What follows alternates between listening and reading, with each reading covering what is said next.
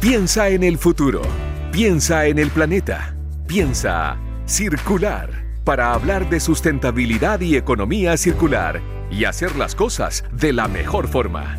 Piensa circular en cooperativa con Osvaldo Lizama y Daniel Fajardo.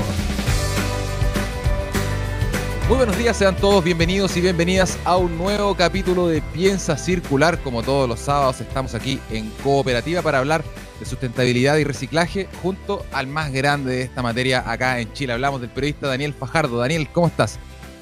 Súper bien Osvaldo, aquí feliz de empezar otra semana circular en Cooperativa junto a todo Chile y el mundo para hablar de reciclaje, sustentabilidad, etcétera, etcétera un tema muy importante, Daniel, no solo acá en Chile, sino que en todo el mundo a raíz de la pandemia del coronavirus han planteado distintas formas nuevas de empezar a producir y en este programa Piensa Circular de Cooperativa les traemos esas formas. Así que no se despeguen de nuestra compañía porque aquí arranca Piensa Circular en Cooperativa. Piensa Circular en Cooperativa es una presentación de Aguas Andinas, innovando contigo y con Santiago. Hoy empieza a circular, sabemos de una aplicación llena de desafíos sustentables y que premia a sus usuarios. Además, hablaremos sobre la ecoeducación y una organización sustentable con la Fundación Mingaco de San Bernardo. Y para terminar en el Consejo de la Semana, Osvaldo, seguimos con la trilogía del nuevo uso para las obras de aceitunas. Acá, nada se pierde Piensa circular en cooperativa. Hablamos sobre la importancia de los territorios en el trabajo sustentable. Fundación Mingaco se dedica justamente a realizar diferentes talleres con el fin de generar un impacto ambiental desde las comunidades. Ellos se ubican en la comuna de San Bernardo y en tres años han realizado más de 120 intervenciones donde han reutilizado 5 toneladas de residuos orgánicos y 3 toneladas de plástico reciclado. Para saber un poco más sobre su trabajo, estamos en contacto justamente ahora con el presidente y coordinador ejecutivo de Fundación Mingaco, Víctor Faría. Bienvenido, Víctor, ¿cómo estás? Hola, hola, muy bien. Saludos desde acá, desde San Bernardo, con un poquito de frío, pero activándose para, para ya después del almuerzo retomar el trabajo. Perfecto. Eh, Víctor, cuéntanos un poco primero cómo nace la Fundación Mingaco. ¿Cuáles son un poco sus acciones? La Fundación Mingaco nace en San Bernardo por seis amigos y amigas que preocupados de los problemas ambientales que hay en la comuna deciden tomar acción y empezar a través de una alianza comunitaria a trabajar cierto temáticas que particularmente en la zona periférica de Santiago tienen mucho que ver con la problemática de los residuos urbanos. Vemos bastante proliferación de microbasurales en la comuna, entonces pensamos nosotros de qué manera lograr a través de lo comunitario tomar la economía circular como bandera de lucha y mostrar día a día cómo a través de pequeñas acciones se puede transformar la basura y pasar de los desechos a los hechos, decimos nosotros. Víctor, eh, hagamos, hagamos el camino de Mingaco. Ustedes ya han hecho más de 120 intervenciones eh, acá en la región metropolitana que tienen que ver con reutilización de residuos. ¿Cómo es el trabajo que hacen ustedes? ¿Identifican un microbasural o un sector donde hay basura? Luego van y cómo van eligiendo también los materiales y qué van haciendo con ese material? Bueno, nosotros lo primero que hicimos fue eh, encontrar un espacio urbano dentro de la comuna en calle Progreso 1327, un depósito de una constructora que durante años se fue transformando en un microbasural urbano y durante jornadas de voluntariado, todos los fines de semana, de las 10 de la mañana a las 5 de la tarde, fuimos transformándolo día a día en lo que hoy es una escuela ecológica. Esta escuela ecológica tiene distintos componentes de la sustentabilidad que permiten, a través de un aprendizaje crítico y experiencial, tornar nuestros actos hacia la sustentabilidad este espacio urbano que, como les contaba anteriormente, era un microbasural, ahora tiene una zona de compostaje y lombricultura que nos permite trabajar esta forma de tratar reciclar los residuos orgánicos, tiene un taller de ecoficios donde podemos reciclar el aluminio, reciclar el plástico y vincular eso a distintas instituciones como colegios, por ejemplo el Liceo Industrial de San Bernardo que trabaja con nosotros la temática del plástico, tiene además una sala bioconstruida que a través del barro y la paja nos logra levantar un espacio que sirve para eh, realizar talleres los fines de semana y los días de semana con las comunidades cercanas a la fundación y tiene un escenario que permite la mezcla de la sustentabilidad con la cultura y el arte, porque la naturaleza se nutre de las interrelaciones y en ese sentido toda actividad humana, toda tarea social debiese tener una mística, un, sentido eh, desde lo ecológico. Y eso es lo que nos invita también la economía circular, a darle una vuelta a los residuos, ¿cierto? A pensarlos, repensarlos de una manera que no sean un pasivo y lograr a través de la conversión de este residuo en un nuevo producto o en un nuevo ciclo eh, a evitar cierto que esto se termine eh, estando dentro de las calles o en las comunas que finalmente somos quienes convivimos con los residuos de toda la gran capital. Oye, Víctor, escuchándote justamente unos entusiasma, dan ganas de inmediatamente participar o hacer algo eh, al respecto. ¿Cómo de alguna forma ustedes han podido lograr ese empoderamiento en los voluntarios, en la gente que los ayuda, en la gente que hace acciones? ¿Cuáles cuál es un poco los argumentos para empoderar a la gente? Nosotros dentro del inicio eh, este, fue acompañado este trabajo, ¿cierto?, de, de, transformar este basural en los hechos. Hicimos un diagnóstico participativo logrando identificar 16 problemáticas ambientales que hoy día son las que más o menos se, se, se signatan como eh, la base de la, de la insustentabilidad. ¿Cuáles son los problemas más importantes? Los residuos, la falta de participación social, la falta de ordenamiento territorial, la deforestación. Son distintas problemáticas que se van entrecruzando y que a través de una adecuación crítica y experiencial nosotros dialogamos sobre ellas, compartimos los saberes que tiene la comunidad con la investigación que nosotros hemos realizado y vamos develando ciertas verdades impuestas que cuando tú les vuelves a dar una vuelta, logras pensar que hay una manera distinta de hacerlo. Y en ese sentido las personas empiezan a tomar eh, su vida, en el fondo, de una manera distinta. Y en ese sentido también es que las personas van el fin de semana a trabajar como voluntarios o lo que hacen también es descolgar alguna parte del proyecto de Mingaco, por ejemplo, las máquinas Precious Plastic, que son unas máquinas de reciclaje de plástico, y las hacen propias llevándolas a los lugares donde ellos finalmente tienen sus sedes sociales o sedes comunitarias. Entonces, no solamente dependen de que la Fundación Mingaco esté presente, sino que van generando actos que tienen sustento en el territorio y que por lo tanto ya se convierten en una forma propia de luchar contra la problemática de los residuos sólidos domiciliarios. Víctor, es súper interesante este trabajo que hacen ustedes en Fundación Mingaco porque no solo usan, eh, podemos decir, por ejemplo, las manos de las personas que eh, van a reciclar y van a hacer el trabajo comunitario, sino que también les van enseñando y las van concientizando sobre la importancia de este, de este tema.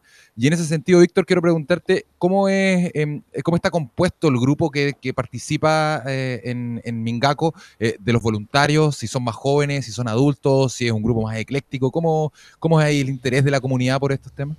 Mira, Mingaco está compuesto en este momento por 36 voluntarios y voluntarias de distintas profesiones. La gracia de la, de la sustentabilidad también tiene que ver con lo interdisciplinario, con la mezcla de conocimiento y saberes distintos. Entonces tenemos, por ejemplo, a Felipe Susarte, que es un compañero que tiene, si no bien recuerdo, 54 años, y tenemos a la Juli, por ejemplo, que es una voluntaria de 8 años, que viene empapándose de toda esta mística comunitaria que se genera y que finalmente ve otras formas de vida, que el, capitalismo a veces lo que, lo que hace es generar solamente una única forma de y nos dicen que el éxito solo es económico.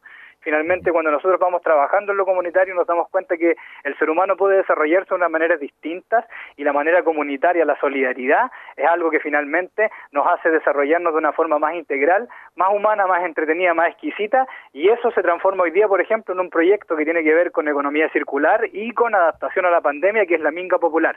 ¿Cómo lograr a través del desperdicio de alimentos alimentar a más de 1.500 personas que al mismo tiempo están reciclando sus residuos orgánicos y sus residuos inorgánicos. Entonces, en este trabajo de solidaridad y, alimentación, estamos reforzando hábitos comunitarios como el reciclaje, que permiten en el fondo que post pandemia logremos tener un territorio más dinamizado y más responsable en materia de, segregación de residuos, por ejemplo.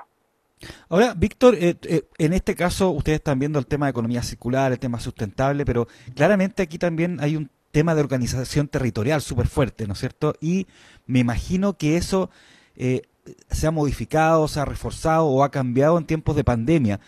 ¿Cuál es la importancia de esa organización territorial para poder luego lograr las objetivas, los, objetivos eh, eh, sustentables u otros que pueden, pueden haber? ¿Cómo se, ¿Cómo se está dando esa organización territorial hoy en día? Nosotros estamos viendo con mucha felicidad que finalmente los problemas comunitarios se están afrontando desde la solidaridad. ¿Y quién mejor que las personas que habitan un territorio en relación a conocerlo y también a pensar soluciones? En los territorios hay mucho conocimiento, pasa que siempre o el gobierno o la academia llega con una solución que viene generalmente desde Europa y que finalmente no es contextualizable el lugar, por eso los, los problemas se profundizan y en este sentido nosotros lo que hacemos es trabajar muy cercano al saber comunitario. Entonces en este diálogo, en este cruce de conocimientos que son desde nuestras profesiones y oficios hacia el reconocimiento de lo que está en el territorio, lo que vamos en encontrar patitas que van conectando de repente cosas muy modernas como las máquinas de reciclaje de plástico que pareciera ser que solo las pueden tener las empresas gigantes, hacia lo que puede hacer una comunidad, juntando los residuos en una junta de vecinos, por ejemplo, y trabajando estas máquinas con una cantidad de personas que podrían lograr finalmente que este territorio tenga un pequeño emprendimiento en el tema del, plástico y que finalmente también alimente económicamente otros proyectos que vayan teniendo las mismas villas. En ese sentido, el, el fortalecer el tejido social con actividades ecológicas funciona muy bien porque hoy día la crisis socioambiental está en nuestra vista y finalmente nos llama a la acción. Víctor, eh, a propósito de la pandemia, em, tú lo has dicho, se han fortalecido las redes comunitarias con el trabajo en terreno de la gente, particularmente ustedes lo que hacen con Mingaco. Y quiero preguntarte por una campaña que tienen ustedes eh, llamada Minga Nacional. Eh, me imagino que tiene que ver con, entrega de alimentos o con eh, la reutilización quizás de algunos alimentos. Si nos puedes contar un poco más de qué se trata esta, esta campaña Minga Nacional que tienen ustedes ahí en Mingaco. Exacto, la Minga Popular parte de la base de que un tercio de los productos alimenticios que se producen en el mundo se pierden. Y en ese sentido nosotros estamos trabajando la problemática del desperdicio de alimentos. Red de Alimentos y el Banco de Alimentos de Los Valledor son dos organizaciones que lo que hacen es, antes de que el producto pierda su calidad nutritiva, lo recolectan y lo llevan a unos galpones donde las organizaciones sociales que están trabajando en el territorio van y dinamizan estos recursos para que no se pierdan, sino que para que vuelvan a encontrar un platito o una boca que alimentar y en ese sentido estamos trabajando nosotros acá en San Bernardo con seis comunidades que toman este desperdicio de alimentos, lo transforman en los menús de las ollas comunes, ¿cierto? Y luego de, este, de este plato, ¿cierto?, de comida, nosotros reciclamos la materia orgánica que sale de todo esto, las cáscaras de papa, las cascaritas de cebolla, todo eso nosotros lo llevamos al centro, lo trabajamos con lombricultura y compostaje y los residuos plásticos que se generan, por ejemplo, los envases de yogur, los molemos nosotros en nuestras máquinas y los transformamos en una careta facial que permite detener cierto el avance de la pandemia que hasta el día de hoy nos tiene en estas cuarentenas que parecen ser interminables. Entonces, vamos generando distintos distintos puntos de conexión entre este proyecto que permiten ecoeducarnos y al mismo tiempo que alimentar a la gente que hoy día está pasando una situación de vulnerabilidad que sin duda se ha profundizado durante esta pandemia porque no podemos tener en el fondo una ceguera de que esto solo pasó por la pandemia. El 18 de octubre ya se planteó todo el territorio a decir hay un problema social muy grande y la pandemia finalmente hoy día lo viene a profundizar. Por eso queremos con este proyecto lograr que el territorio se vaya uniendo, vaya teniendo un discurso en común y este discurso en común, una vez que termine esta pandemia, salga muy fuerte por todos los territorios y logre cambiar este modelo que finalmente tiene consecuencias sociales y consecuencias ambientales que nosotros queremos sí o sí dejar de vivir. Oye, ¿y cómo, y en ese, y en ese mismo eh, esquema que tú dices, cómo entra el apoyo de, autoridades locales, por ejemplo, alcaldes, concejales, gobernadores, los que están un poco más en el, en el territorio local? Eh, ¿Es algo, es un factor a, a, a incluir dentro de este esquema o no? Particularmente aquí en San Bernardo no no, no, no hemos tenido nosotros una cercanía con la, con la alcaldía porque hace mucho tiempo ella tiene distinta visión de cómo articular el territorio en materia ecológica. Entonces hoy día lo hemos visto que finalmente es la misma gente de las villas quien está haciendo cierto colectas para lograr apoyar un poquito más la olla común. Distintas organizaciones e instituciones privadas hoy día también se han puesto al servicio de este proyecto, así como Fundación Lepe, por ejemplo, que nos entregó bastante cantidad de aporte económico para lograr solventar todo lo, todo el trabajo en el fondo de operaciones, mover el, producto de acá para allá, lograr sanitizarlo, lograr em, em, embolsar estas cajas y generar ciertos distintos apoyos contextualizados a distintas familias también. Hay, hay personas que están yendo a, las, a, a las ollas comunes, hay personas que están postradas en sus casas y necesitan que les llegue una caja de alimentos a su domicilio. Entonces, Lamentablemente en este territorio san bernardino la alcaldía ha sido constantemente un ausente, pero el territorio aún reconoce, cierto, que desde la organización se pueden abarcar los problemas ambientales. Esperemos que con esta nueva ley que limita la reelección, cierto, podamos tener una autoridad nueva que reconozca los problemas sociales y que reconozca las organizaciones territoriales que han estado trabajando durante todo su periodo y finalmente logre juntar todo este capital social y generar un San Bernardo más resiliente que tenga una mirada de futuro ecológica y sustentable. Víctor, eh, súper interesante lo que estás eh, hablando tú en relación a lo de la pandemia, al trabajo que han tenido ustedes con Mingago y con las modificaciones que han hecho a raíz de la pandemia. Lamentablemente nos queda súper poco tiempo, pero quiero, tengo que preguntarte por eh, estas nuevas formas de producción que eh, la ciencia incluso ha dicho que eh, deberíamos empezar a pensar como humanidad después de la pandemia, que tenemos que empezar a, cambiar nuestras formas de relacionarnos nuestras formas de producir. Y me parece que ustedes ahí, Mingaco, dan en el clavo y o precisamente trabajan en esa forma. Entonces quería pedirte si pudieras enviar un mensaje, ya que ustedes educan a la gente en la importancia de la reutilización de, desechos, si pudieras enviar un mensaje de por qué es importante cambiar eh, justo ahora en la pandemia nuestras formas de producción hacia el futuro. Claro, es muy importante porque finalmente estamos ante un precipicio. La crisis ambiental hoy día con el cambio climático, con la mega sequía que existe en el país, con la gran contaminación del aire que generan las empresas, lo vemos en, en, las zonas de sacrificio finalmente, ya no resistimos más como humanidad este modelo capitalista de acumulación de la riqueza, de despilfarro de los recursos y de generación de una gran contaminación. Entonces, la manera de pensar las cosas es volver a la tierra, volver a lo natural. No estoy haciendo una apología en el fondo a que andamos todos con taparrabos, sino que lo que estoy diciendo es, pensemos que la naturaleza no genera residuos. Todo lo que la naturaleza produce se sintetiza y sirve para un alimento, para otra plantita o para otro eh, animal. En ese sentido, rechazar todas las cosas que no son necesarias, que después se transforman en basura, repensar para qué voy a ocupar una cosa, encontrarle un uso a un residuo a veces nos sirve mucho, cortar una botellita y hacer un macetero, la materia orgánica es el 50% de la basura que generamos diariamente. Yo en mi casa fácilmente puedo compostar y hacer lombricultura y con esa misma eh, basura en el fondo, materia orgánica, la transformo en humus y en compost que me sirve para sustentar una pequeña plantita. Esa relación que se produce con esta pequeña plantita nos va abriendo un mundo nuevo. La paciencia que anteriormente era tan cultivada porque sabíamos nosotros cuánto se demoraba una semilla en hacer una plantita eso nos va sacando al tiro de este ritmo acelerado que nos da el sistema capitalista, donde finalmente trabajamos, dormimos, trabajamos, dormimos, y tenemos la posibilidad de pensar nuevas relaciones sociales que tienen que ver también con la economía social y solidaria y con la economía circular. Necesariamente tenemos que pasar hacia la solidaridad y en ese sentido repartir de una mejor manera tanto el dinero como las tareas sociales es fundamental para pensar un país más sustentable.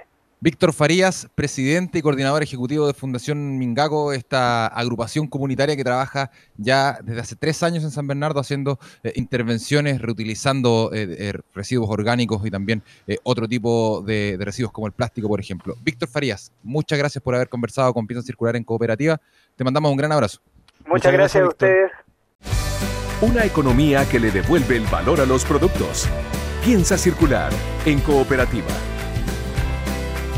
¿Tu consumo de agua potable ha variado? Repórtalo en línea tú mismo en lectura.aguasandinas.cl y asegura una facturación precisa, aun si no es posible visitarte por la cuarentena. Una solución para ti de Aguas Andinas. Sabemos sobre cómo usar la tecnología en beneficio del medio ambiente y el pensamiento circular. EcoHéroes es una aplicación creada por dos chilenos que premia a sus usuarios mediante desafíos sustentables. Plantar árboles, reciclar plástico, entre otras cosas, se pueden encontrar en los retos. Los detalles en la nota de Mariano Reyes.